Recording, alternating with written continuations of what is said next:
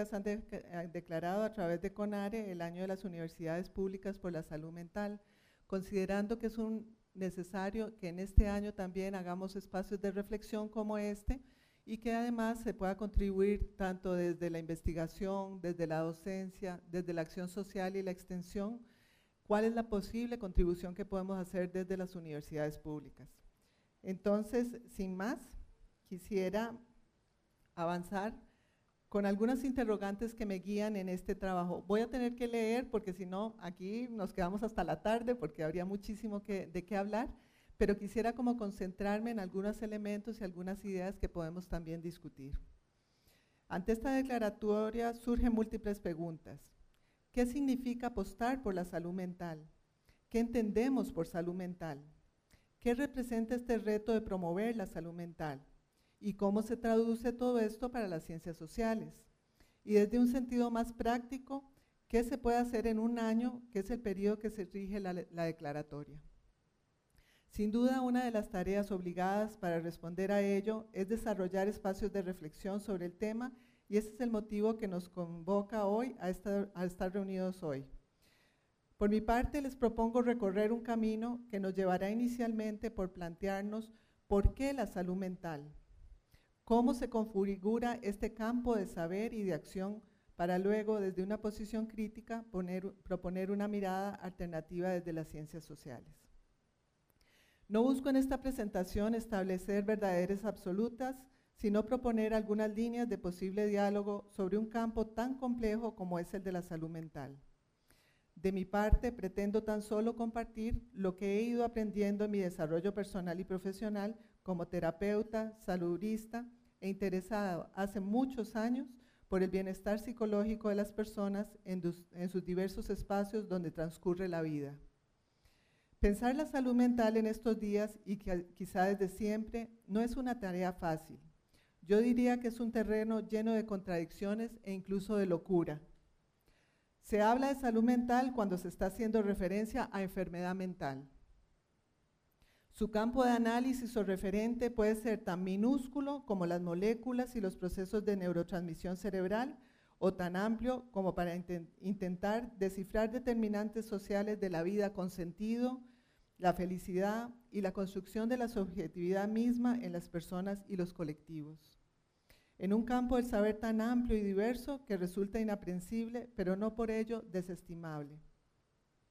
Hablar de salud mental haciendo referencia a su ausencia ha sido siempre el punto de partida, al igual que las cifras alarmantes que alertan frente a un problema de grandes dimensiones y con altos costos, tanto sociales como económicos. Veamos algunos elementos. Cuando hablan de salud mental, ¿qué es lo que se posiciona a nivel mundial? Veamos algunas cifras de la OMS. El 25% de la población mundial es víctima, de trastornos mentales y del comportamiento en algún periodo de la vida. Para el año 2020, la segunda causa de años de vida perdida ajustada por discapacidad será la depresión unipolar. El Banco Mundial calcula que los problemas de salud mental son la causa del 8.1% de la carga global de todas las enfermedades y en el grupo de edad entre 15 y 44 años representa en los países en desarrollo el 12% de la carga total. Según datos de la OMS, sobre la incidencia de problemas de salud mental, un 1% de la población mundial sufre esquizofrenia entre un 1 y el 2%, presenta trastornos bipolares, un 2.3% ha presentado ataques de pánico, y una de cada ocho mujeres sufren de depresión postparto. Y los, los, desórdenes alimenticios tienen una incidencia entre el 2 y el 3% de la población mundial, afectando especialmente a las mujeres y personas entre los 15 y los 45 años. Según estudios epidemiológicos, los trastornos mentales son considerados como enfermedades crónicas en los países que se han aplicado estudios epidemiológicos con la metodología estandarizada por la OMS, encuentran tasas de prevalencia de trastornos mentales de 35 al 50% presentes en la población en algún momento de sus vidas y una prevalencia anual que oscila entre los 15 y 25%. Los trastornos mentales tienen edades que, que, inician mucho más temprano y producen mayores discapacidades que otras enfermedades crónicas. También se encuentra en estos estudios epidemiológicos la coexistencia y comorbilidad de trastornos mentales y farmacodependencia, a la vez que se establece una ausencia de atención médica y tratamientos en gran parte de las personas que presentan trastornos mentales, lo que se ha conocido como la brecha de tratamiento. Pero analicemos con mayor detenimiento los procesos en, los cuales autoridades a nivel mundial y local hacen un llamado para que la ciencia de diferentes ramas de saber unan esfuerzos para avanzar en política pública a favor de la salud mental en la población. Quisiera que recuerden estas cifras porque esto es lo que más se posiciona. Cuando hablamos de salud mental, recordemos esta parte loca donde parece que parece más la enfermedad mental que la salud mental.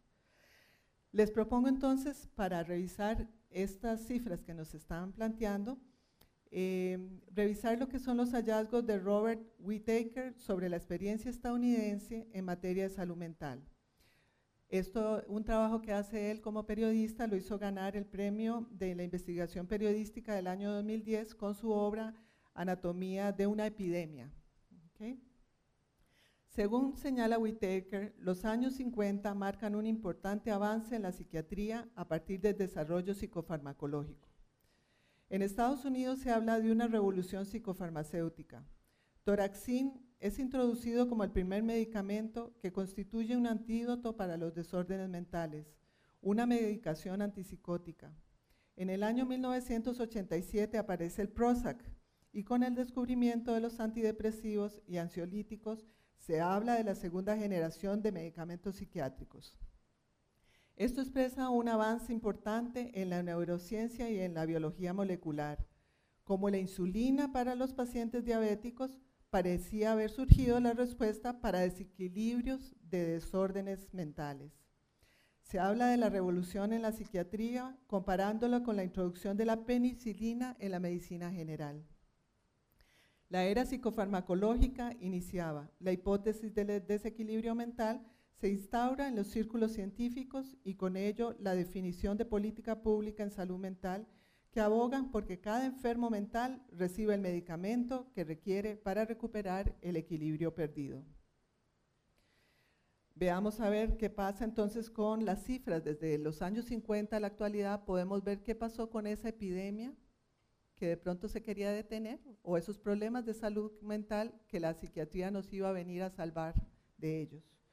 Los datos de hospitalización de personas con enfermedad mental en los Estados Unidos en el año 1955 muestra la definición de qué se consideraba enfermedad mental en, en la época, a un nivel de discapacidad y en inhabilitación de personas a desempeñarse en sociedad y por lo tanto eran internadas. Básicamente eran cuadros psicóticos, lo que se señalaba como enfermedad mental. Con el advenimiento de los desarrollos en psiquiatría y el transcurrir del tiempo, entran en escena nuevos cuadros clínicos, como la depresión y la ansiedad, que originan también el internamiento hospitalario. Han pasado más de 50 años de avance en la psiquiatría, por lo que se podría esperar desde un abordaje epidemiológico un descenso de las enfermedades mentales y hasta su erradicación. Sin embargo, mientras la revolución psicofarmacológica se desarrolla, el número de personas incapacitadas mentalmente en los Estados Unidos ha crecido exponencialmente. Como lo pueden ver ahí. Una plaga que no solo afecta a personas mayores de edad, sino la niñez y la adolescencia. Según señala Whitaker, en el año 2007, Estados Unidos gastó 25 billones en medicamento antidepresivo y antipsicótico, más del Producto Interno Bruto de Camerún, que tiene una población de 18 millones de personas. Veamos esto en términos de tasa de incidencia comparable a lo largo del tiempo, como los presento en la diapositiva. En el año 1955, una de cada 468 estadounidenses eran hospitalizados por enfermedad mental. Para 1987 había 1.250.000 personas recibiendo pagos suplementarios del Seguro Social o el pago de pólizas de incapacidad del Seguro Social, lo que nos habla de personas bajo el cuidado del gobierno por habérseles declarado mentalmente incapacitados. Eso representa uno de cada 184 estadounidenses. Y para el año 2008, 2007, perdón, las incapacidades por enfermedad mental tenían una tasa de uno de cada 76 estadounidenses. Esto representa el doble de décadas atrás y seis veces más que en 1955. Muy interesante entonces porque si algo estábamos previniendo, más bien se disparó una epidemia en salud mental, que eso es muy importante como para ver desde qué paradigma trabajamos lo que llamamos salud mental. Whittaker, perdón, analiza el paradigma del desequilibrio químico y sus antídotos psicofarmacológicos a partir de la revisión de estudios clínicos y entrevistas con pacientes psiquiátricos. Sus hallazgos son alarmantes. Los estudios clínicos muestran, mejorías en los pacientes a partir del tratamiento psiquiátrico, pero los estudios son de corto espacio de tiempo, por lo general de tres meses a seis. Pero cuando se hacen estudios longitudinales, los resultados nos parecen ser tan desfavorables. Niños y niñas tratadas con ritalina, al llegar a la adolescencia y juventud, empiezan a presentar cuadros depresivos. Y así, su vida entera se van eh, atrapados como consumidores de psicofármacos.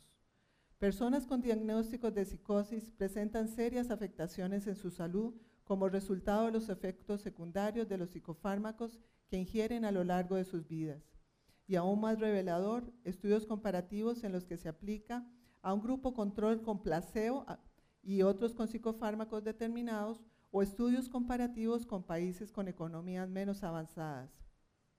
Donde el uso de psicofármacos es bajo, muestra que la recuperación de episodios psicóticos o crisis mentales pueden ser más lentos sin medicamento, pero más duraderos que en el caso de las personas que consumen tratamiento psiquiátrico quienes tienden a presentar rebotes de crisis con mayor frecuencia. Entonces, las pastillas mágicas en realidad nos han conducido a aumentar un proceso de discapacidad en la población.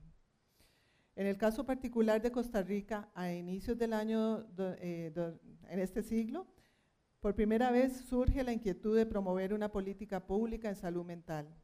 Esto se respalda en el análisis de la situación de salud mental que se realiza en el 2004 con el apoyo de la OPS. Se crea la Secretaría Técnica de Salud Mental en el Ministerio de Salud y se define una política nacional de salud mental 2012 al 2021, con la participación de diferentes sectores, entre los cuales las universidades públicas también participaron. A su vez, se plantea la urgencia de contar con un estudio epidemiológico de los problemas de salud mental en el país, lo cual no se ha podido concretar por la falta de fondos para financiar el costo millonario de que eso implica. Sin embargo, surgen alternativamente encuestas que nos llevan a la reflexión, como es la encuesta de Unimer del 2013, contratada por la Nación. Veamos algunos datos. Ah, bueno, ahí muy importante el gráfico, vean cómo se incrementó eh, la discapacidad mental en los Estados Unidos a lo largo de este, este proceso de tratamiento donde se apuesta a la ciencia médica y específicamente a la psiquiatría para tratar el problema. Imaginemos los costos que implican todo esto para un país en desarrollo, imaginémoslo en un país que no tiene tanto eh, avance o desarrollo a nivel económico.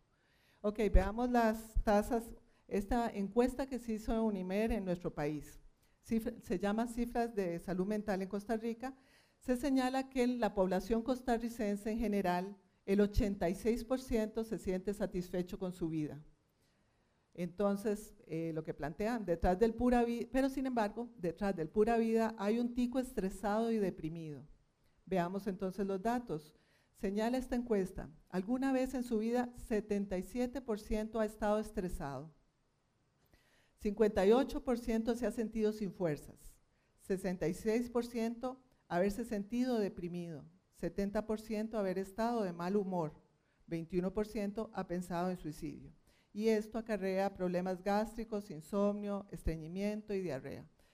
No sé si se dan cuenta, la mayoría de nosotros entonces tenemos una situación de salud mental crónica porque nos estresamos, tenemos mal humor de vez en cuando. Recuerden que estas estadísticas o la pregunta que se hace si es alguna vez en sus vidas han tenido alguna de estas situaciones, o se han sentido tristes o sin fuerzas. ¿Qué nos señalan esto? Si esto se enmarca dentro de la salud mental, podríamos decir que algo está pasando como que las emociones no se enferman, las emociones que van más allá, que la tristeza puede ser un problema de salud mental. Entonces, ¿qué es lo que se está posicionando a nivel eh, general? O sea, entonces estamos satisfechos con la vida, pero no, los pura vida no estamos tan bien porque realmente nos estresamos. Bueno, no sé si la vida misma podría transcurrir sin estresarnos, sin alguna vez sentir que no tenemos fuerza. Y esto es justamente lo que hace necesario que las ciencias sociales puedan trabajar para revisar este concepto que tenemos de salud mental. Por otra parte, Canadá siempre ha sido un referente internacional en cuanto a la promoción de la salud. No por casualidad fue territorio fértil donde se gesta la fundante Carta de Ottawa que nos plantea la promoción de la salud. Sus continuas políticas y estrategias en salud la convierten en modelo a nivel mundial, por lo que resulta necesario revisar algunos datos que surgen en esas latitudes. Según un reporte canadiense de Canadian Political Network de la Universidad de Western Ontario, se calcula que en el 2030 los problemas de salud mental serán la causa principal de incapacidad en Canadá.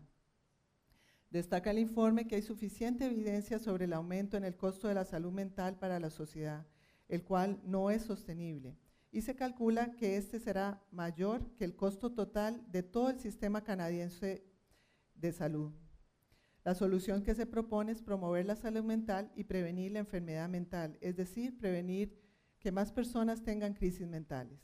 Ok, de todo lo que les he presentado hasta el momento, que sería eh, justamente lo que quería posicionar para poder avanzar en una propuesta crítica y propositiva, vemos por un lado que el desarrollo de la psiquiatría y la psicofarmacología ha sido vertiginosa desde los años 50 en adelante, así como su influencia de las políticas públicas en construcción del campo del saber sobre la salud mental y sus problemas, y ha contribuido a configurar las representaciones sociales sobre este tema que circula a nivel popular y cotidiano.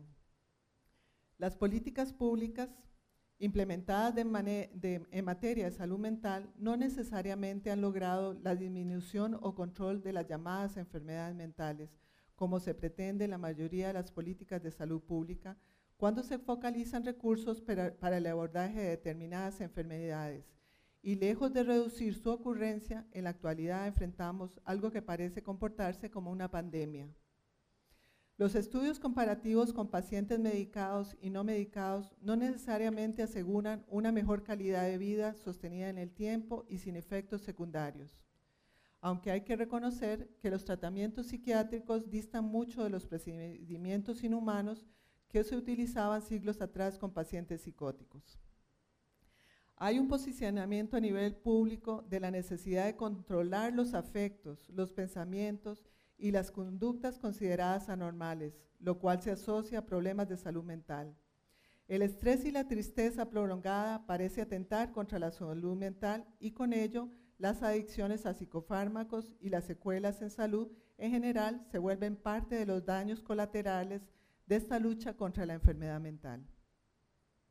Esto nos retrata un mundo más, no, nos retrata un, mundo más sano ni feliz para las personas beneficiarias de los tratamientos psiquiátricos y farmacológicos, y al parecer tiende a generalizarse como solución y por lo tanto a medicalizarse los sufrimientos psíquicos que acarrea el vivir.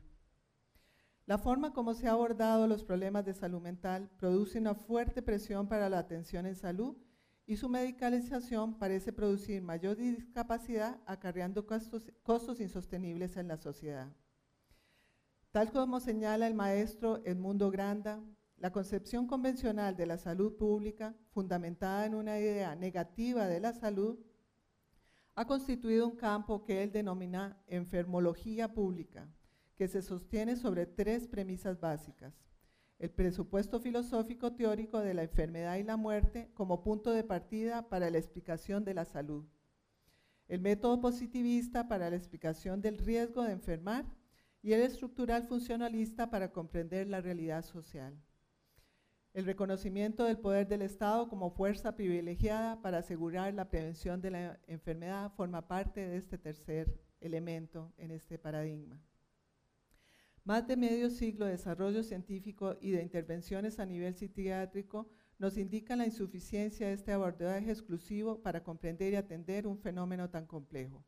Por ello, para no patologizar las emociones humanas, los desequilibrios propios del vivir y enfrentar situaciones desconocidas que conllevan estrés, así como la misma vida cotidiana con sus bemoles, es necesario plantear formas alternativas de mirar y abordar lo que se ha dado en llamar la salud mental. En ese sentido, la propuesta que les presento hoy aquí busca ofrecer algunos elementos para iniciar un posible diálogo y una posible construcción colectiva como Facultad de Ciencias Sociales de la Universidad Nacional, respondiendo a los encargos sociales propios de una universidad pública y de un estudiantado en formación. Requerimos entonces precisar de qué se trata el campo de la salud mental y más precisamente si este es tan solo un campo en la medicina y la salud pública que se complementa con otros aportes disciplinarios auxiliares o es algo más. Para introducirnos en, el aporte fundamental que puede hacerse desde las ciencias sociales, quisiera partir de la reflexión que desde la misma medicina surja en este caso, con Carl Jasper, un reconocido psiquiatra, quien con sus palabras muestra la particularidad de eso que se piensa en el campo de lo mental y que dista del campo de lo físico. Este autor señala, les pongo en pantalla su reflexión, de lo que significa en general sano y enfermo, el médico es el que menos se rompe la cabeza, tiene que ver científicamente con múltiples procesos vitales y con determinadas enfermedades. Lo que es enfermo en general depende menos del juicio de los médicos que del juicio del paciente y de las aprensiones dominantes del círculo cultural eventual. Esto no se advierte en la gran masa de las afecciones corporales, pero se advierte mucho en las de la psique. El mismo estado psíquico lleva a uno, bajo el título de enfermo, a casa del médico de enfermedades nerviosas, a otro, bajo el título de culpa y pecado, al confesionario. Estas palabras nos llevan a afirmar que esto que llamamos problemas de salud mental es un asunto que está atravesado por lo social y lo cultural, que configura un determinado sistema de creencias. Tanto transforma su estado psíquico el que va al, al psiquiatra como el que ocurre, recurre al confesionario.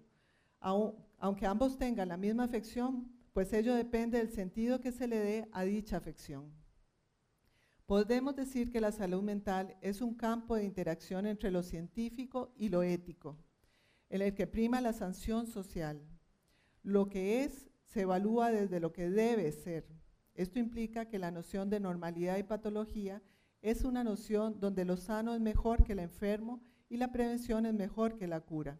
Con ello se asume un compromiso por disminuir el sufrimiento humano, el cual no es mirado desde una óptica de lo natural o lo dado e inamovible.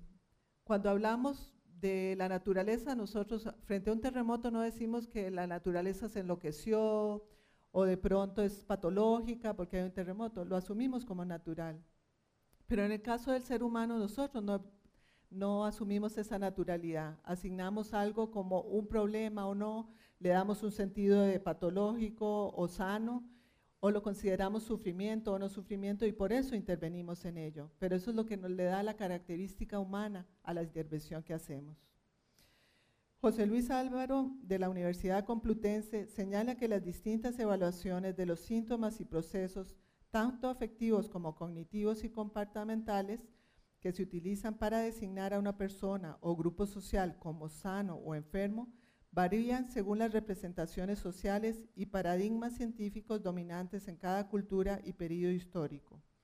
De esta perspectiva, una persona será considerada enferma mentalmente no solo por alteraciones en su personalidad, sino por las actitudes que asume la sociedad en que vive con relación a ese tipo de alteraciones. Los valores sociales son la base para la definición de la salud o la enfermedad mental que se dan en cada momento histórico. Desde la perspectiva sociológica, Goffman comprende la enfermedad mental no como un conjunto de síntomas claramente delimitados, sino como una incorrección situacional. Esta incorrección situacional reflejaría una ruptura en las reglas sociales que definen la interacción comunitaria. Por ello, podemos afirmar con Goffman que los conceptos de salud y enfermedad mental son tanto la expresión de problemas de tipo emocional, cognitivo y comportamental como realidades simbólicas, concluidas cultural e históricamente en la propia interacción social. Cabe destacar entonces que el campo de la llamada salud mental es un campo de disputa, donde se contraponen perspectivas que suelen pensarse rivales excluyentes entre sí. En ese sentido, aquí sintetizaremos las tres perspectivas principales que predominan y que les planteo en, pantalla. La primera, para que la salud mental sea un campo del conocimiento científico, debe seguir los criterios de las ciencias de la naturaleza, ya que se trata del organismo humano, somos entes naturales. La segunda perspectiva, el campo de la salud mental no puede responder a una ciencia natural, solo es posible una ciencia social de la salud mental, ya que responde a hechos del campo de las relaciones sociales, de la valoración subjetiva que los actores hacen de los hechos y las relaciones de poder. Y una tercera perspectiva que nos diría, no hay ni ciencia natural ni la salud mental ni en la salud mental, ni ciencia social de la salud mental. Solo hay construcciones discursivas y rotulaciones, por lo tanto, debe predominar el saber crítico a través de la deconstrucción. Eh, yo quisiera plantear es que ni lo uno ni lo otro, sino todo unido acierta en determinada medida, pues cada una de estas perspectivas nos remite a la complejidad del fenómeno en estudio.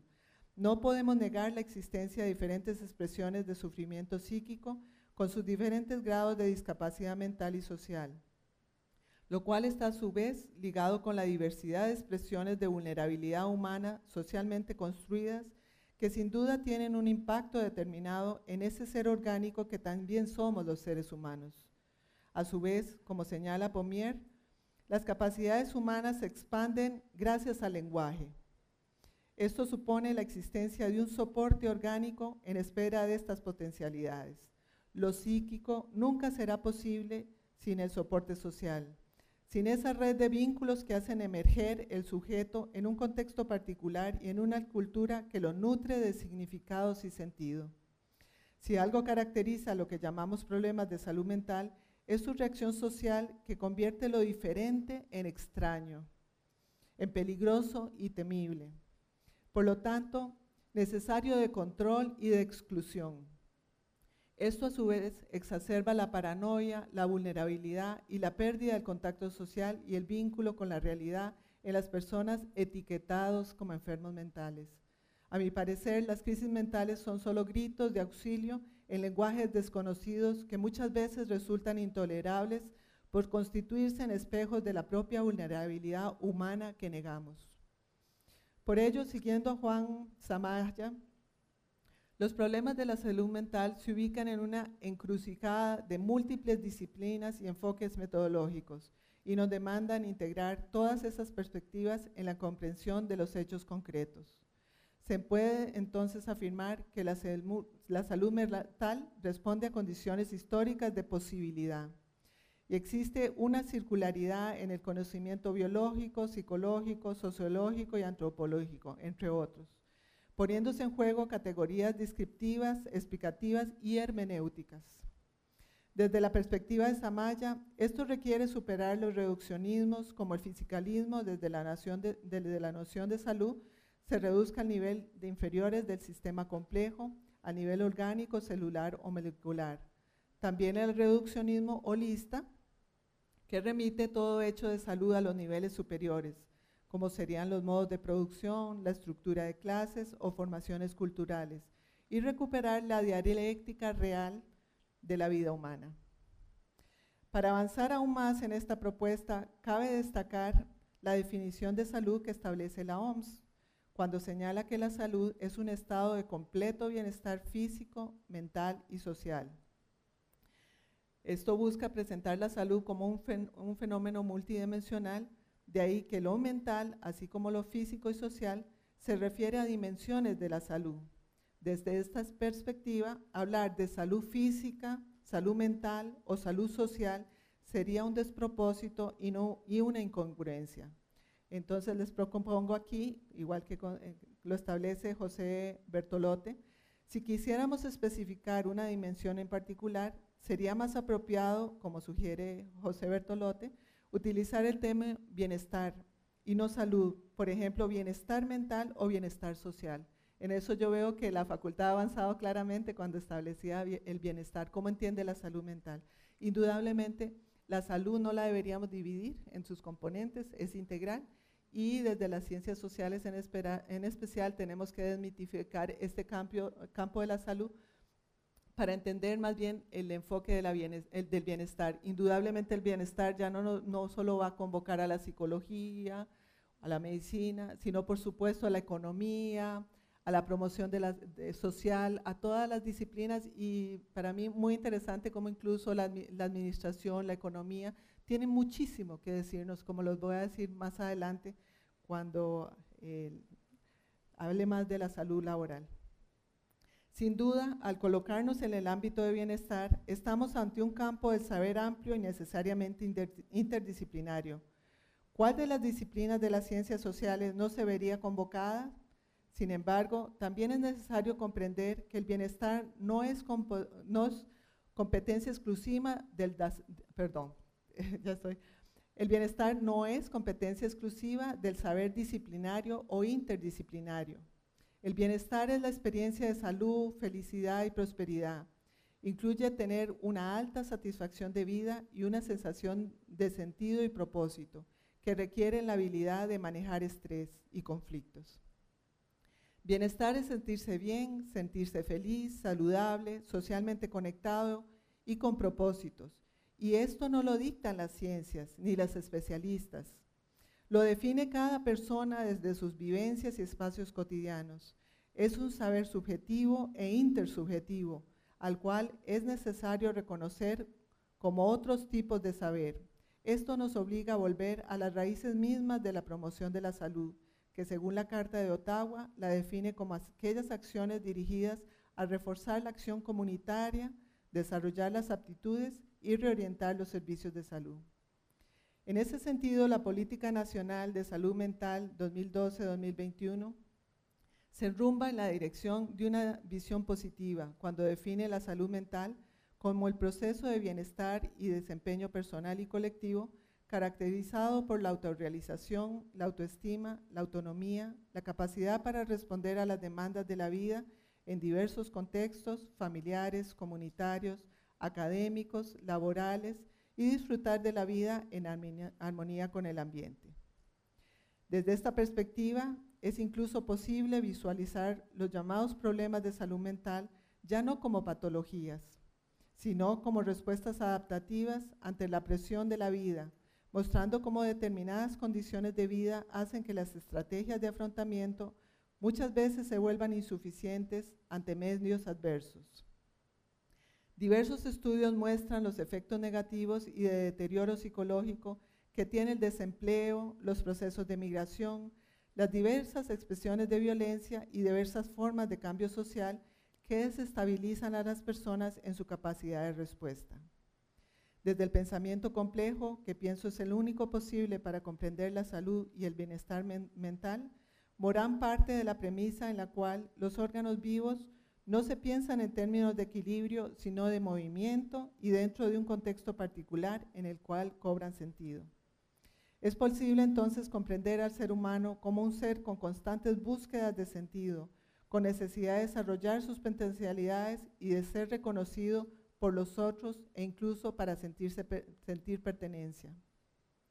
Pero también como ser capaz de enfrentar la adversidad y en ese sentido el estrés no ha de patologizarse, sino entenderse como motivador para el desarrollo de capacidades, pero que éstas también tienen sus límites cuando el estrés supera las estrategias de afrontamiento. Es importante destacar las diferentes formas de comprender el bienestar.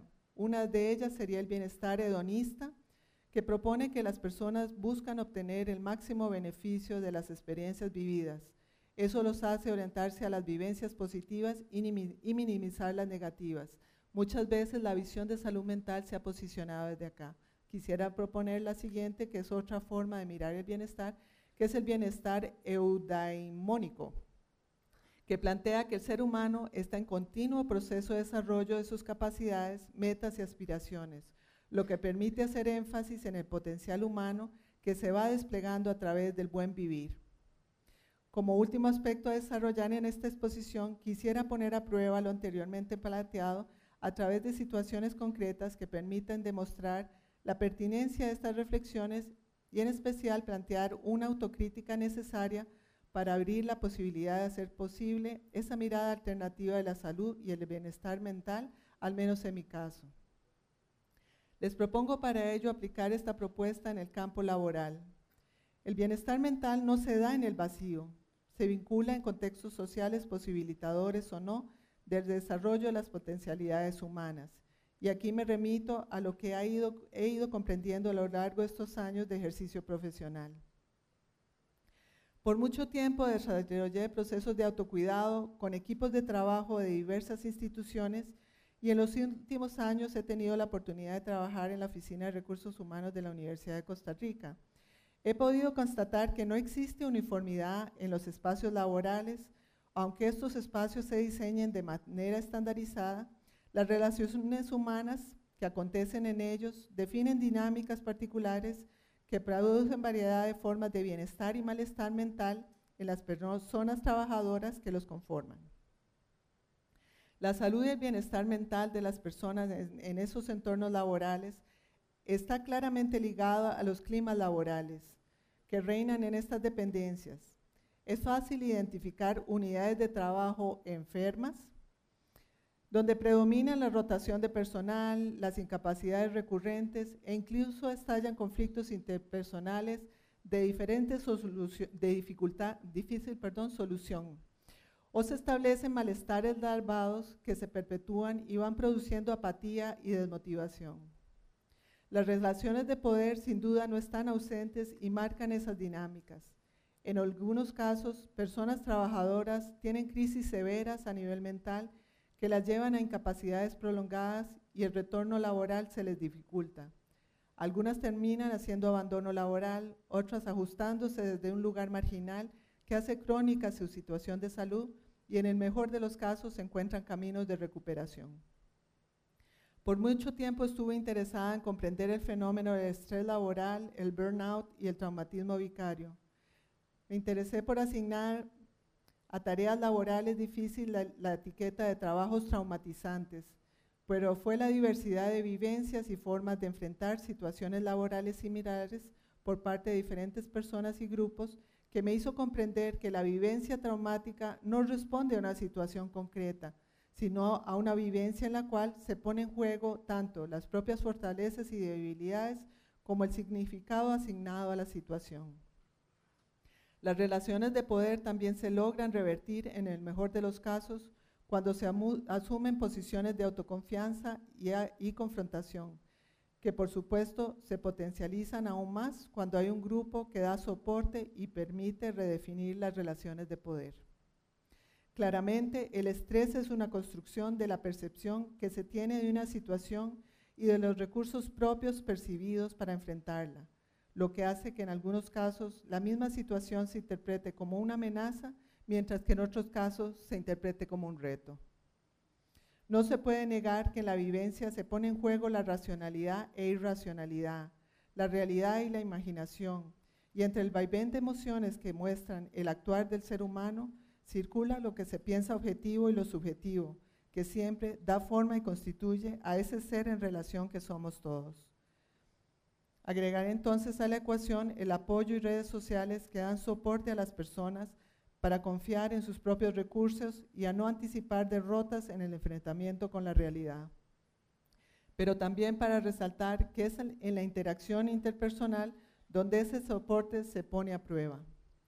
Creo que estos aprendizajes, en mi caso, fueron bien acompañados con la lectura de la transición que hace la Escuela Francesa de la Psicopatología del Trabajo hacia la psicodinámica laboral. De Yuri y sus colegas comprende que el sufrimiento psíquico es parte del desarrollo de potencialidades que conlleva las tareas laborales y, es que, y estas son imposibles de anular. Desde el psicoanálisis se comprenden las contradicciones o conflictos como motores de los fenómenos psíquicos. En mi caso, en un, en un inicio, esa visión deficitaria con que enfocaba a las personas, intentando identificar un problema, una necesidad de atención psicológica, solo legitimaba mi justificación de una intervención profesional que a, su vez estructuraba una relación de dependencia hacia el saber experto y una confirmación del déficit autopercibido de las personas. Desde esta autocrítica comprendo que por lo general las disciplinas parten de una forma de mirar y comprender el vivir desde, desde el cual tanto las personas como las comunidades son definidas en términos negativos. Esto ha invisibilizado los aspectos positivos y las capacidades de las personas y sus comunidades, promoviendo su dependencia hacia actores externos que asuman y resuelvan sus problemas, invalidando los recursos propios y de la comunidad. A su vez, desde esta perspectiva, se pierde el análisis integral de cómo se configuran las situaciones laborales, cómo las personas desarrollan potencialidades y enriquec- enriquecen su subjetividad cuando aceptan los retos, pero también permite desindividualizar lo que pertenece a la lógica de las organizaciones laborales que se generan situaciones de estrés muchas ve- veces injustificadas. La falta de liderazgo, la mala definición de puestos de trabajo, la ausencia de supervisión que promueve un acompañamiento confla- fiable para seguir creciendo como personas trabajadoras y mejorar el desempeño termina personalizándose y convirtiéndose en problema aquellas personas más vulnerables. Y con ello, las etiquetas de personas problemáticas o con problemas mentales se vuelve el velo para ocultar los verdaderos problemas organizacionales. Me encantaría seguir compartiendo con ustedes experiencias laborales recientes, pero el tiempo se nos acaba. Solo resta concluir esta exposición para abrir el diálogo con ustedes, sintetizando que el bienestar mental de las personas no es un asunto exclusivo de la medicina ni de las disciplinas sí. Es el norte que debe guiar todas las acciones que hacemos desde nuestro quehacer profesional en las diferentes ciencias sociales y lo debería de ser para aquellos que ahora están en formación. Las ciencias sociales tienen ese deber ético de apostar a mejorar condiciones de vida y por tanto el bienestar de las personas. Muchas gracias.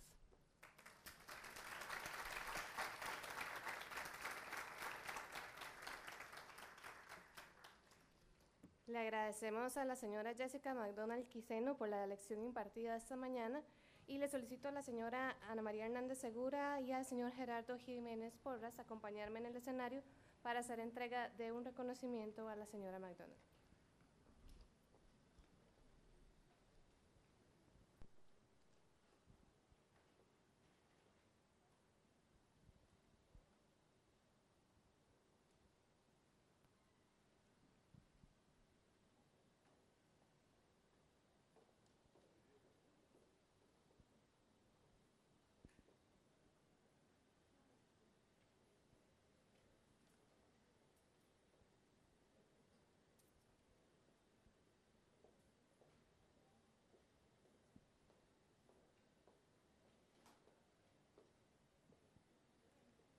¿Sí, Gus?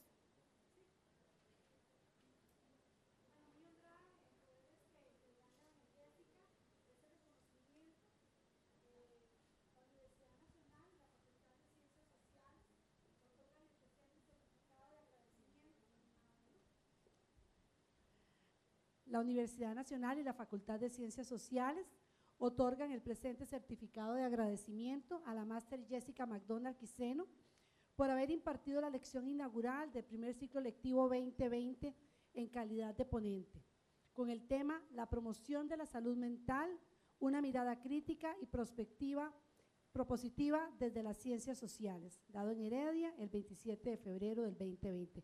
Muchas gracias Jessica y un aplauso porque realmente aprendimos mucho.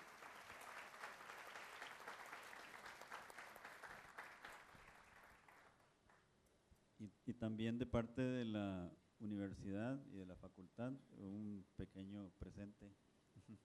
Gracias nuevamente.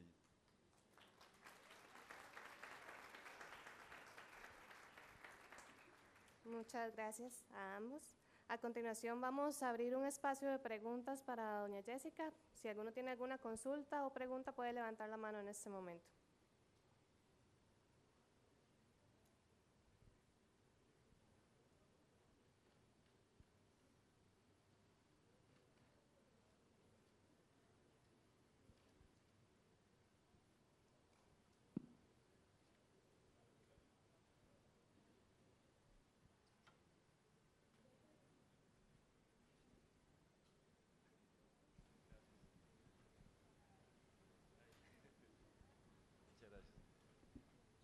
Bueno, bueno, buenos días. Es que, eh, bueno, primero esto es un tema central, ¿verdad?, para nuestra facultad y además la forma de tratarlo de, en realidad nos reta a todos los que formamos parte de esta comunidad. Y estaba pensándolo como, como docente. Eh, bueno, yo, yo no sé si en el caso de los académicos y académicas que están el día de hoy, eh, pasaron por esas experiencias traumáticas de, de algunos profesores, ¿verdad? Que uno en su momento le llamaba eso terrorismo académico. Y ese profesor que trataba al estudiante eh, de la peor manera posible, ¿verdad? Eh, entonces, eh, yo que soy docente de hace muchos años, y a partir de lo que usted ha planteado, diría que deberíamos de revisarnos, ¿verdad?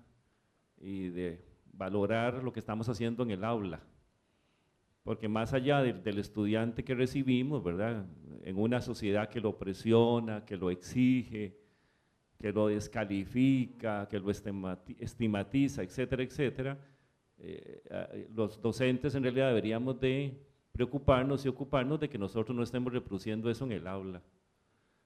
Y yo por ahí estaba pensando que en este año de la salud mental, no lo he escrito, pero más bien sería bueno que a cada uno de nosotros los docentes nos sometieran a algún tipo de, de, análisis, ¿verdad?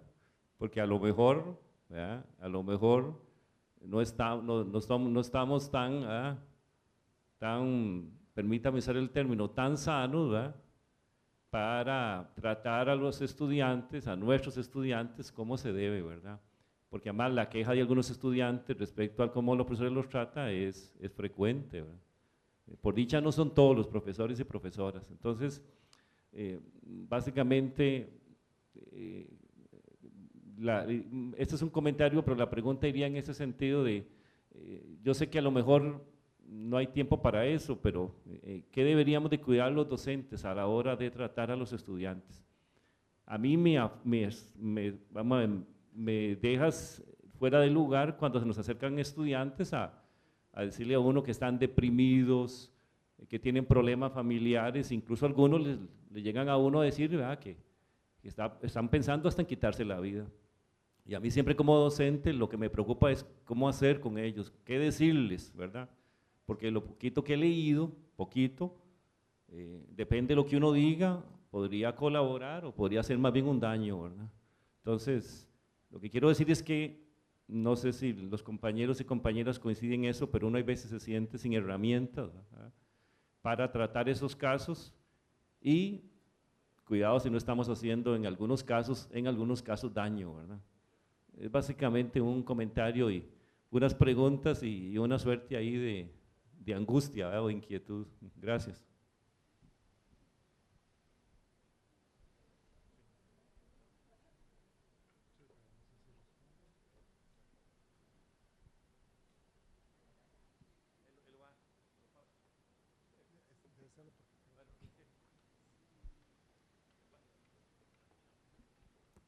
Quité el aparato, entonces me paso para acá. Muchísimas gracias por la pregunta. Yo en realidad traté como de enmarcar la salud mental siendo una lección inaugural como, bueno, como ciencias sociales donde nos ubicamos, pero me encanta cuando ya aterrizamos a situaciones concretas y quisiera como aprovechar la pregunta justamente como para eh, poder plantear esto que yo les proponía que es muy importante. Eh, en general sí sentimos mucho miedo, como señalaba usted, como mucha angustia, lo estamos haciendo bien, mal, estamos perjudicando a, los muchachos, hay un riesgo eh, de vida, ¿verdad? o de muerte más bien, y eso nos asusta. Lo más importante es, como le señalaba, eh, los procesos de, la- de las relaciones sociales nos han ido eh, modificando mucho las relaciones y la interacción en el aula. Si antes era como esperable que existieran posiciones autoritarias en el personal docente, pues las personas también se ajustaban a esa expectativa, ¿verdad? Donde había que obedecer y donde uno era juzgado si, si era bueno o malo, ¿verdad? Ahí estaba uno para someterse a la posibilidad incluso de ser desechable en procesos de formación. Muy importante que eh, la preocupación ahora sea, bueno, cómo hacerlo mejor, cómo no ser tiranos y disminuir las potencialidades. Desde ese modelo que estábamos trabajando, indudablemente hay una seria preocupación o más bien un, un gran aliento de buscar cómo potencializamos a los otros, ¿verdad? Pero también, como yo les planteaba, la salud mental no es algo que eh, lo puede dar solo una persona. Todos nosotros podemos decir qué es lo que nos hace sufrir, qué es lo que realmente potencializa mis, eh, mis capacidades y no hay una fórmula para todo. Igual, una persona muy bien intencionada a veces puede hacer todo lo contrario a lo que pretende, ¿verdad?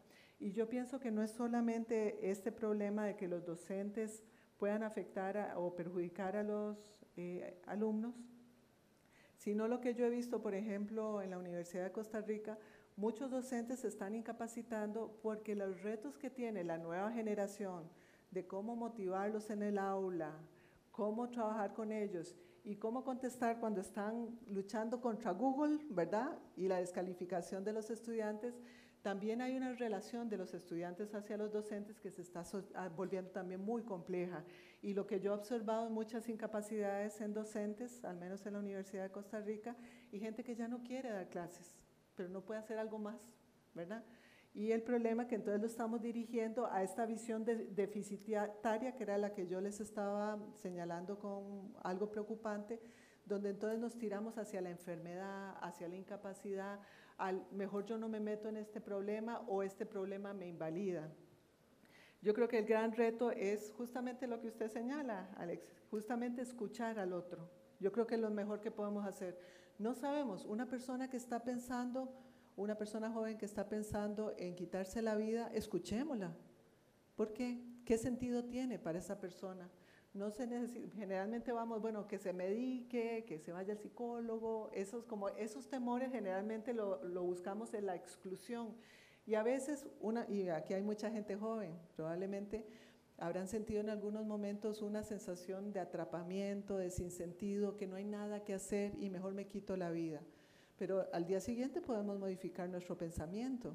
Digamos, el ser, es un- el ser humano es un ser en movimiento constante y en procesos de transformación continua. Entonces, lo que hoy me deprime, a lo mejor mañana voy a sentir diferente. Lo que sí sabemos que en procesos de deterioro, donde más bien cada vez nos, nos tratan como la persona extraña, la que tiene un problema psicológico, eso no nos ayuda, más bien al contrario, nos estigmatiza, nos aleja y nos busca llevarnos hacia el aislamiento. En mi experiencia clínica con pacientes psicóticos, lo más interesante que me enseñaron ellas en especial fue que uno no sabe y realmente se siente muy angustiado porque no sabe qué hacer.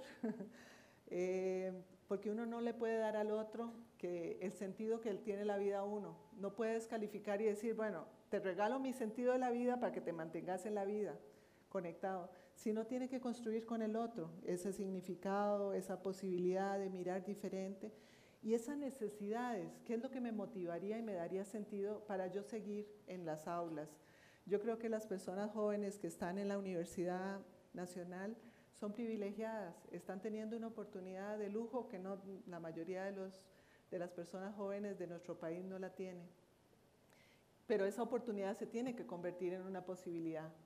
Y yo lo que diría es un poco eso, y pensar que todo, o que los psico, si, más bien, si los docentes tenemos que preguntarnos si estamos un poco mal, di por supuesto, somos seres humanos y deberíamos de preguntarnos qué es lo que nos desalienta. La docencia no es fácil, y como tarea yo creo que también hay que preguntarnos cómo nos motivamos, cómo nos sentimos acompañados. A veces es una tarea muy solitaria la docencia. Y yo creo que hay que preguntarse y redefinir la docencia. Yo creo que si este año de declaratoria de la UNA por la salud mental podemos generar espacios de construcción de esto, cómo yo genero mi bienestar en el aula como docente y cómo genero bienestar en también las personas que están en formación, yo creo que es un paso gigantesco. Sí. ¿Hay otra pregunta? Ah. Buenos días. En primer lugar, muchas gracias por compartir estas sólidas reflexiones que nos plantean una serie de retos y también perspectivas de abordaje desde las distintas disciplinas de las ciencias sociales. Pero en línea de esto último que está apuntando, si vamos al nivel más pragmático, coincidimos en que el tema del bienestar se convierte quizás en el reto de la convivencia en el día a día en las situaciones eh, que estamos viviendo. Eh, usted está, señalaba cómo la vivencia traumática no responde necesariamente a una sola causa determinada, sino al conjunto de situaciones y relaciones que convergen en la experiencia específica. Y entonces, eh, en estos momentos, si vemos la comunidad universitaria, y, para hablar muy concretamente de la comunidad UNA, eh, por una serie también de situaciones y condiciones, factores externos y también factores internos, eh, es una comunidad que está sometida a situaciones traumáticas. Y a veces eh, se empiezan a generar discursos que van poniendo la causa específica de todo en un aspecto y en otro, sin ver esa complejidad a la que usted eh, aludía, ¿verdad? Entonces, tal vez mi pregunta es, en el nivel institucional, si eh, nos puede también colaborar en términos de qué abordajes institucionales se han experimentado para afrontar estas situaciones de eh, personal con síndrome del burnout, síndrome quemado, eh, lo que antes también don Alexis y usted se refería en el caso de la población estudiantil con situaciones de pérdida de sentido, inclusive autoagresión, etc. Pero como abordaje institucional, eh, en la UNA tenemos una situación de ya que se es de atención prioritaria con temas que podríamos enmarcar en este ámbito de la salud mental. Bueno, ¿cómo poder abordar institucionalmente estas situaciones? Bueno, muchísimas gracias. De nuevo, no hay recetas con respecto a esto de los abordajes institucionales y volver a lo que yo señalaba, que en realidad lo que uno va encontrando es que personas en las mismas situaciones resuelven diferente. Unos lo ven como un problema, otros no necesariamente. Pero, por ejemplo, el fenómeno del burnout, lo que uno empieza a ver cuando se empieza a hablar de burnout, ahora resulta que todo el mundo está burnout, ¿verdad? El problema de, de cuando tenemos la mirada de problema, generalmente el problema crece. Entonces, cuando hacemos una apuesta, por eso esta, esta conferencia inaugural me parece fascinante en el sentido que la apuesta es hacia la promoción de la salud mental y el bienestar, entonces lo que estaríamos haciendo es la apuesta de cómo construimos bienestar. Porque si nosotros nos dedicamos a atender problemas, los problemas se multiplican. Y especialmente cuando pensamos que es la institución la que tiene que resolver y no las personas construir soluciones, pues entonces, como vimos en la epidemia de los Estados Unidos, la cuestión se dispara y se vuelve inmanejable. Cuando empezamos a hablar, recordemos qué pasa, por ejemplo, con el suicidio. Aparece un caso, aparece en prensa y ¿qué pasa? Aparece un fenómeno de contagio. Entonces ya empieza como a crecer el suicidio, como que esa es una vía que se abrió. Igual, cuando vemos problemas de la violencia, yo trabajé mucho con, con la violencia intrafamiliar y por supuesto al principio uno pensaba, si intervenimos, va a disminuir, la gente va a ser menos violenta. ¿Han disminuido las muertes de mujeres en las manos de sus parejas? No necesariamente. Hay algo que sí nos tenemos que preguntar de la forma como abordamos las cosas. las abordamos desde la construcción colectiva, de la inclusión de la gente para construir mejores condiciones o nos desgastamos en una visión de eh, ir reduciendo lo que más bien se multiplica. ese es uno de los retos grandes que tenemos. Por eso yo hablo de que no deberíamos de centrarnos en situaciones traumáticas, sino situaciones que se comportan con cierto nivel de estrés y que son un reto. Entonces eso es lo que deberíamos de pensar, no invalidar a las personas ni la filosofía muy costarricense del pobrecito. Yo creo que ahí quedamos atrapados en la posibilidad de no encontrar los recursos de las personas. Por eso yo decía que desde la clínica a mí me enseñó personas que son eh, desahuciadas, en el sentido de tener un proceso de, esquizofrenia que no es reversible, indudablemente la esquizofrenia no es reversible, pero el, encontré en una de las personas una capacidad poética impresionante. O sea, desarrolla unas habilidades y yo nada más estoy viendo el problema, no jamás. Igual, eh, recientemente un compañero de filosofía en la Universidad de, eh, de, Costa Rica se suicidó. Cuando uno ve su producción, uno dice, qué impresionante su capacidad de producción, su capacidad de reflexión, pero llegó a un punto donde ya para él perdió sentido. Perdámosle miedo al problema. Yo sé que vidas eh, perdidas, como se calcula también en salud, cuando yo les presentaba de años de vida perdido, por supuesto que nos angustia. Pero si nos quedamos en la angustia, no vemos lo que posibilita eso que solo estamos viendo la parte negativa, como ese punto en la página blanca. Entonces yo lo que diría es, institucionalmente, yo creo que ustedes tienen cosas preciosas, las comunidades epistemológicas, epistémicas, es que le llaman ustedes, pero ¿qué es esa maravilla? Solo en la nacional surgen esas iniciativas que yo digo que es de construcción y que eso sí podría contagiar hacia la vida, hacia la producción. Yo creo que, y cuando tenemos problemas, enfrentémoslos, empecemos a hablar de ellos para que veamos cómo poco a poco también encontramos soluciones y vías alternativas. Sería lo que puedo responder. Muchas gracias por la pregunta. Eh, bueno, buenos días. Mi pregunta sería... ¿A dónde está? Aquí. Ah, ok. este, si cuando hablamos de trastornos mentales, está bien decir enfermedad mental o condición mental, porque cuando habla, bueno, yo considero que tal vez cuando hablamos de una enfermedad, o sea, si vos tenés gripe, te tomas un jarabe o algo así y te curás. Pero cuando una persona, por ejemplo, tiene depresión, está bien, puede tomar antidepresivos y todo está, perdón, todo está ok, pero igual esa persona, aunque los deje, eh, la depresión va a seguir ahí, va a tener como que seguir lidiando. Lo que va a hacer el antidepresivo es como estabilizar a la persona. Entonces, bueno, sí, esa sería mi pregunta. Excelente, muchas gracias. Eh, no podemos negar el sufrimiento humano, indudablemente eso se plantea.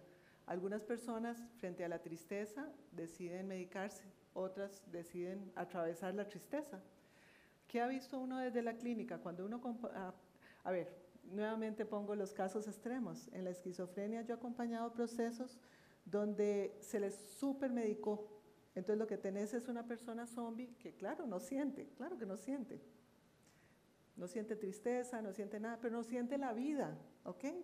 Entonces, ¿qué es lo que nos está dando la estadística? Los, por supuesto, los antidepresivos son, ayudan a la persona a recuperarse, pero como les decía, en un, en un rango particular de, qué sé yo, los seis meses máximo, los tres meses, lo resolves. Pero con una benzodiazepina puedes terminar con una adicción a la benzodiazepina y no puedes imaginar el mundo sin la pastilla. Nuevamente, simbólicamente otorgamos a esa pastilla la solución. Pero ¿de dónde viene esa depresión? La depresión no cayó del cielo, ni que los neurotransmisores empezaron a enloquecer. Eh, la explicación biológica es una explicación que podríamos encontrar otro nivel de causas. Indudablemente existen desequilibrios, pero tampoco las pastillas garantizan el equilibrio. Hay una, las pastillas, todos los psicofármacos están transformando tu cerebro. Igual, son tan drogas como cualquier, la cocaína o cualquier otra, produce transformaciones y alteraciones cerebrales. Pero si seguimos pensando que no se equilibra, por supuesto que buscamos la pastilla mágica para resolver nuestra tristeza. Entiendo y también lo he visto, situaciones donde no se sabe por qué estoy triste y se entran en lagunas de tristeza muy duras. No, eh, incluso ansiedad, todos los que son crisis de pánico, son reales. La situación de vivir pánico es un nivel de sufrimiento grande.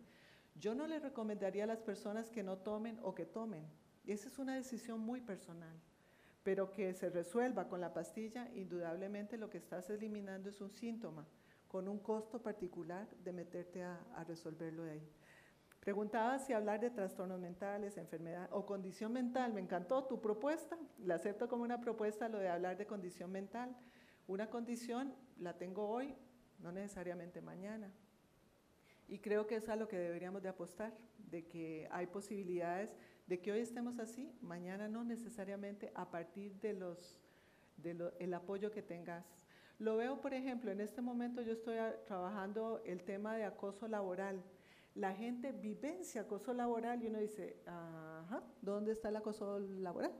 Pero para la persona hay acoso laboral. Y otras situaciones que uno dice, pero eso es acoso y la persona no lo registra como acoso laboral. Entonces hay algo que tiene que ver con la vivencia, con cómo vos significás esa experiencia.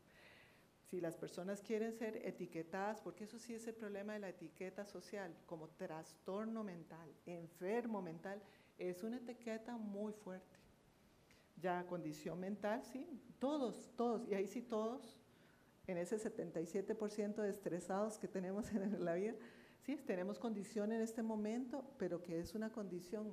Igual que la discapacidad, algo que uno ha encontrado es que hablar de discapacidad parece que uno nuevamente ve en qué no tiene capacidad y no todas las otras capacidades que desarrolló para compensar esa que definitivamente no puede quitarse. Si uno tiene una parálisis motora, no la puede inventar, no puede inventar algo alterno, pero sí puede desarrollar otras habilidades.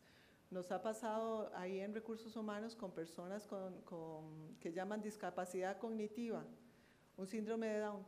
Yo nunca había aprendido tanto como una persona con síndrome de Down, su capacidad de organización superior a la de cualquiera de los funcionarios que nosotros tenemos en recursos humanos, de cómo va organizando las- lo- la tarea que le vamos dando y es casi perfecta y a la cual no podemos llegar otras personas que nos distraemos, que no lo logramos, ¿verdad? Entonces es nuevamente ver las capacidades, la potencialidad de salir de dificultades que tiene lo humano. Yo pensaría por ahí. Gracias por la pregunta. Hola. Hola Jessica, este, muchas gracias por la conferencia, realmente me pareció excelente. Yo solo quería hacerle una pregunta. Vamos a ver. ¿Qué hacer a nivel de política pública para el tratamiento de la depresión, del trastorno bipolar, de la esquizofrenia, este, en un país donde también la Universidad de Costa Rica tiene vastos este, estudios sobre la genética al respecto, ¿verdad? Y en un país donde empezamos siendo 65 mil personas en 1821 y ahora somos 5 millones de habitantes, o sea, pero todos venimos de esas, de esas 65 mil y, los allegados, ¿verdad?, de otras partes que, que enriquecieron nuestra genética. Pero, ¿qué hacer? Porque tampoco podemos negar, ¿verdad?, que las depresiones endógenas existen y que, este, qué ofrece, o sea, qué ofrece en este momento el, el sistema de salud, por ejemplo, para tratar ataques de pánico. Porque el que tiene un ataque de pánico no quiere que le dé el segundo. ¿Verdad? Más, está con pánico de que le dé el segundo ataque de pánico, porque es horroroso. Entonces, ¿qué hacer en el sistema? ¿qué, haría, ¿Qué haría usted, digamos, hipotéticamente, si tuviera todo el poder para hacerlo, ¿verdad? ¿Qué haría? ¿Qué, qué, qué propuesta le haría a la Caja Costarricense del Seguro Social o al Ministerio de Salud, ¿verdad? Para el tratamiento de este tipo de cosas y qué sé yo, para alguien que, que de repente está en su trabajo y, sufre un ataque de pánico. qué hacer, ¿verdad? Que no sea ir a la oficina de salud a que me receten este, un frasco de ribotril o este, que me digan que tengo una depresión ansiosa y por lo tanto este, tenga que tomar fluxetina o la faxina de la caja, que son los únicos dos antidepresivos que además maneja la caja, ¿verdad? Y ribotril. Y la próxima cita con el psiquiatra o con el psicólogo es dentro de seis meses y me va a ver una vez cada tres meses. O sea, ¿qué podríamos hacer nosotros así en la práctica para quitar ese sistema, digamos? Por cuestiones de tiempo, esa es la última pregunta que doña Jessica va a responder esta mañana. Bueno, muchas gracias Gaby. Justamente tiene que salir, cuando hablamos de salud mental, tiene que salir esa pregunta, ¿no? Eh, nuevamente, recordemos que la genética no explica todo. Y ya incluso los mismos genetistas hablan de la epigenética. Ah, puede haber una predisposición familiar, puede haber muchos elementos que vulnerabilizan a las personas, pero no necesariamente garantiza que entonces se va a repetir mecánicamente. Yo tengo madre depresiva, yo voy a ser depresiva, mis hijos van a ser depresivos. Nuevamente es la lógica que damos, recordemos la importancia de cuando uno enmarca un problema y esta es la solución. Cuando me mandas a política pública, ¿a qué me remitís? Al poder del Estado. Ok, solo el Estado nos puede decir y darnos la solución. Veamos qué pasó con eh, Estados Unidos. ¿Qué está diciendo Canadá? Es insostenible. Si nosotros pensamos que lo que tenemos que invertir es en medicación. No, nada más te digo, digamos, cuál sería la posición de uno. Eh, indudablemente la alopatía no muestra que haya, que sea sostenible las soluciones en política pública que pueda hacer. Y yo lo que sí pienso y eh, lo que está apostando Costa Rica me parece que es importante en el sentido de invertir en lo que es la desestigmatización. Si uno trabaja en desestigmatización, ¿por qué uno teme un ataque de pánico? Por la reacción del mundo. Este se volvió loco. Además de tu propia angustia, que el medio no te ayuda. Y te da pánico llegar al lugar. Yo he visto, digamos, personas que no van a sus espacios laborales por el rechazo que sienten de la acogida que van a tener en esos espacios laborales. Pero el pánico les vino después de una vivencia absolutamente estresante en sus espacios laborales que lo hacen hasta desconfiar de sí mismo. Entonces uno ve también como, más bien como el resultado de procesos de deterioro y de vulnerabilización, donde el ataque de pánico es casi como digo, no puedo con esto. Yo lo que propondría más bien es que, ¿por qué no trabajamos en procesos de simbolización? Claro, tenés un ataque de pánico. ¿Y qué es lo que ha hecho muchas personas? No necesariamente ir a buscar el medicamento, buscan flores de Bach, buscan otras formas, cambian de trabajo. ¿Por qué no pensar que también esos elementos no, no deberíamos de recetarle a todo el mundo la misma solución? Quienes consideran que sí, que les sirve el ribotril y todo esto, también deberíamos de, respetar, pero que la gente tenga todas las informaciones y ojalá las redes sociales te permitieran contenerte en los momentos difíciles. Yo he visto gente salir de problemas de crisis, de, pánico, con pura contención y palabra. Alguien que te acompaña en esos momentos difíciles. Eh, recuerdo un caso también que, se configuró como acoso laboral. La persona terminó abandonando, porque sí hacía unas crisis de pánico que no podía llegar, entonces incapacitaba permanentemente. Cambió de espacio laboral y en este momento es una, mejor, una persona sin crisis. ¿Qué necesitaba esa persona? ¿El ribotril y aguantar el estrés laboral? ¿O encontrar otra forma de insertarse en el mundo y encontrar sentido? Entonces, yo lo que te diría, Gaby, no, no, no creo que yo desde la, bueno, hemos estado, eh, Rocío Peinador ya se tuvo que retirar, pero estuvimos en, en, el proceso también de formulación de política pública y todo esto del, de la propuesta de estudio epidemiológico que uno siente esa es una mirada. Y a lo mejor no puedo, digamos, los alópatas podrán tener también su explicación y darte una respuesta.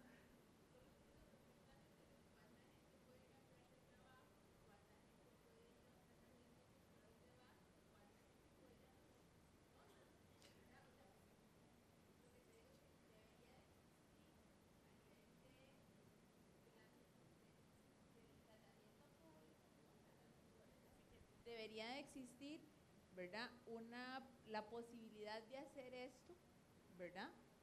Este, para todos, ¿me entiende? O sea, porque, porque si decimos, sí existe, la, sí existe la psicoterapia, claro, claro, no, no, yo, yo estoy casada con, con eso, ¿verdad? Pero, este, de ahí, Jessy, cobramos 30 mil colones la sesión. Por Y- eso, y, el colegio hasta nos pena si no lo cobramos, ¿verdad? Entonces, ¿cuántos pueden ir ahí? ¿Y qué- pasa? ¿Qué pasa? Yo estoy hablando de, de lo importante que sería, ¿verdad? Y creo que usted sería una excelente aliada, digamos, en la posibilidad de poder crear movimientos que nos permitan que aquel que llega, digamos, a Levi's, no sea directamente medicado, sino que tenga la posibilidad de otra cosa. ¿Sí, sí me entiende? Bueno, muy bien. Con el psicólogo, con el trabajador social, etc. Pero nuevamente tendría que plantear la- lo que yo establecí, no necesariamente los problemas son problemas que los especialistas y las disciplinas resuelven. O sea, hay cosas que digamos desde la misma amistad, desde la misma forma, habrán diversidad de formas, lo que yo quisiera plantear, y te entiendo Gaby, psicólogos no tienen, digamos, y llegar a un EVAIS, yo no sé si hay algo más enfermante que llegar a los servicios de salud, por Dios. Bueno, por ahí.